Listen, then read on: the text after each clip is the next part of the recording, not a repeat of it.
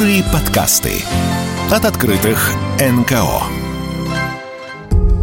Фраза «у тебя все будет хорошо» практически у всех онкобольных вызывает раздражение.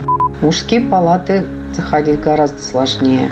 Посмотрите на меня, я прошла лечение, я пришла к вам, очень хочу вас поддержать. У меня уже отросли волосы, да, я вернулась в семью. И это, конечно, совершенно невероятный эффект вызывает.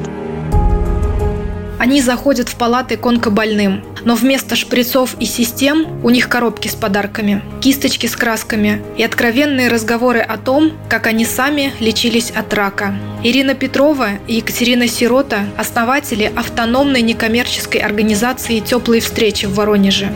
Женщины сами прошли непростой путь к выздоровлению и теперь помогают онкобольным и их родственникам.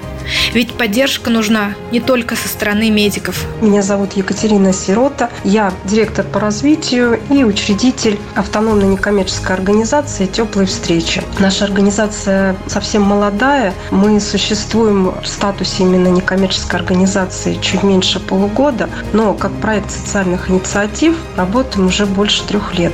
И все, конечно, начиналось с наших личных историй, с личных историй тех, кто теперь стал участником организации «Теплые встречи».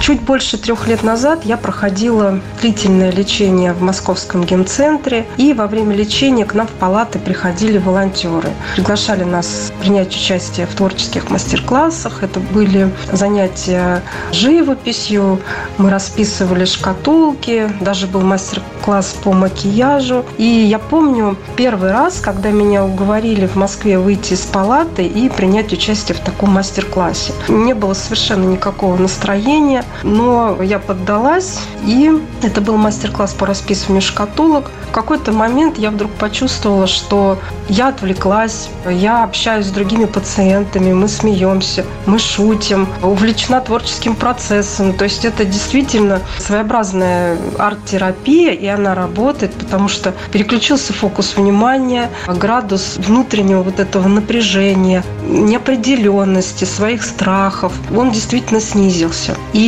когда я вернулась домой, в родной Воронеж после лечения, и было очень сильное желание помогать, поддерживать тех, кто сейчас получил на руки диагноз, кто проходит лечение. И первая мысль была как раз вот организовать что-то подобное, что было в Москве, у нас в Воронеже. В этом очень помог наш детский воронежский замечательный фонд «Добросвет», который помог наладить контакт с отделением, онкогематоотделением Воронежской областной больницы. И так стартовали наши мастер-классы. Помогал также департамент культуры Воронежской области, потому что я человек э, далекий от прикладного творчества. И нужны были мастерицы, женщины, которые этим занимаются профессионально. Удивительно совершенно было столько откликов, никто нам не отказывал. И совершенно бесплатно, безвозмездно женщины приезжали вместе со мной в отделение, в палаты, где люди проходили тяжелое длительное лечение химиотерапии. И прямо в палатах вот мы занимались, мы проводили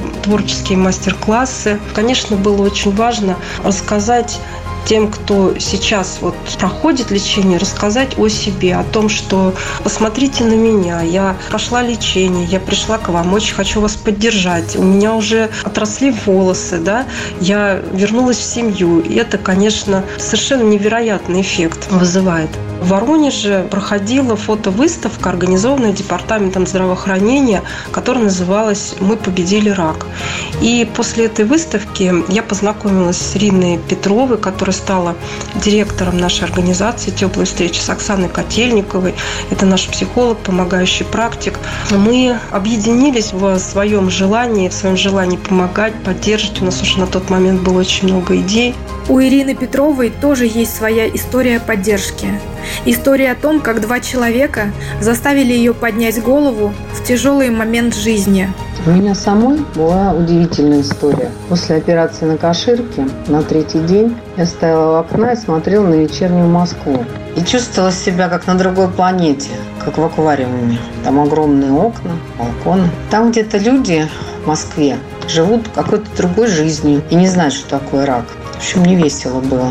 И в этот момент раздается звонок. Я отвечаю. И голос Дарьи Донцовой, писательницы, говорит. Добрый вечер, Ирина. Меня попросила позвонить ваша дочь Катя. Я почему-то так разволновалась, расплакалась, начала бегать по палате. Настолько этот звонок был шоком для меня. Дарья говорила со мной минут 20. Про себя, про свое лечение, про мое настроение и даже про купальник для плавания и где можно купить прекрасное белье после удаления груди. И дала телефон помощника, если мне будет нужна помощь. Знаете, я ей поверила, что тоже буду плавать и тоже буду жить обычной жизнью. Я всегда буду помнить Дарью Донцову с благодарностью. И часто рассказываю эту историю своим пациентам в разных контекстах. Но важнее для меня и до сих пор была помощь моей дочери, с которой тогда были очень сложные отношения. Но она смогла найти такой способ мне помочь, поддержать и дать понять, что нет преград для ее любви.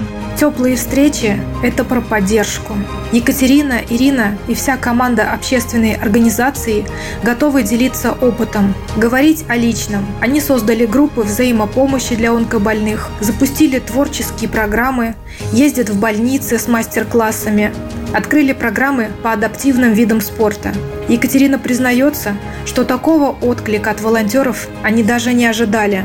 По сути, мы реализуем различные направления по улучшению качества жизни онкопациентов. Во-первых, это действующие группы поддержки и взаимопомощи. Вы можете задать совершенно любые вопросы, услышать советы, отзывы тех, кто уже прошел лечение и готов поделиться с вами своим опытом. Мы общаемся онлайн, встречаемся очно. Во-вторых, это, конечно, психологическая помощь, которая остро необходима, остро требуется на э, всех этапах лечения. Третье направление – это творческие мастер-классы, живопись, нейрографика, работа со словом. Следующее направление, которое можно отнести к реабилитации – адаптивная лечебная физкультура. И сюда входит и скандинавская ходьба, и йога. Один из самых любимых мастер-классов – арт-вечеринки. Мы собираемся в замечательной уютной кофейне,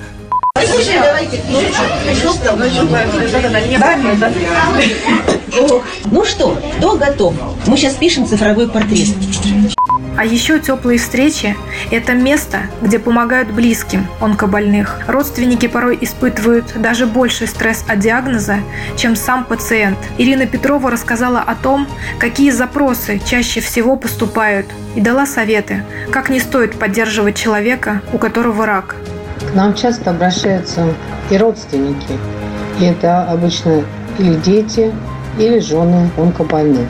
Чаще они думают, что помощь оказывается как-то неправильно, жалуются на врачей. Но, как правило, это про то, что родные не знают, как помочь, испытывают огромное чувство вины. И все ли они максимально сделали? Нашли ли они лучшего врача? Нашли ли они все необходимые лекарства? Мы всегда их убеждаем, что важно быть союзниками с врачами, не враждовать. Тогда и лечение будет легче. Обязательно говорим о фразах, которые не поддержат их родного человека. Например, фраза «у тебя все будет хорошо» практически у всех онкобольных вызывает раздражение. Как и когда хорошо? Откуда вы это знаете?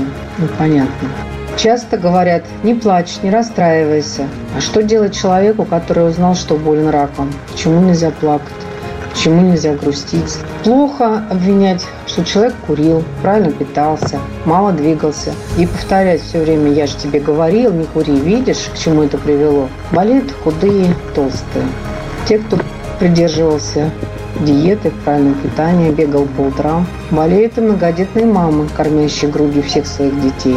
Для человека с онкологией нужна поддержка прежде всего, эмоциональное принятие и самая элементарная помощь даже на бытовом уровне, а не обвинение. Этому мы и обучаем наших родственников. Рассказываем про стадии принятия болезни, про особенности состояния во время химиотерапии, облучения. Мужчины редко просят о помощи. Мы, как равные консультанты, э, бываем в отделении для онкопациентов. Заходим в палаты, рассказываем о себе, о своей жизни, о том, как лечились, как сейчас работаем.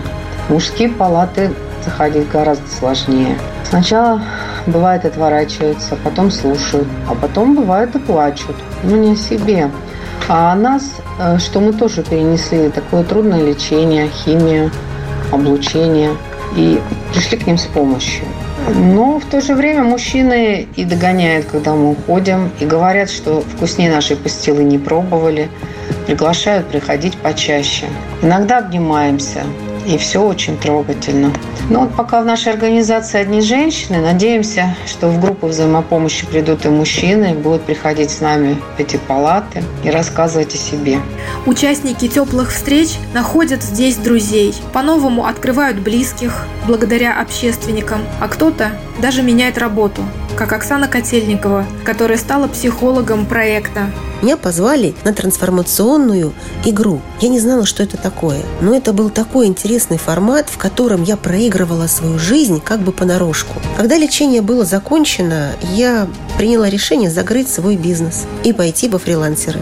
Поступила в педагогический университет на психолога-педагога. И сейчас я занимаюсь своим любимым делом на сегодняшний день. Я провожу встречи с онкопациентами, я провожу встречи со всеми желающими кто любит писать ручкой по бумаге, письменные завтраки в нашем городе, изменилась моя профессиональная деятельность, чему я очень рада.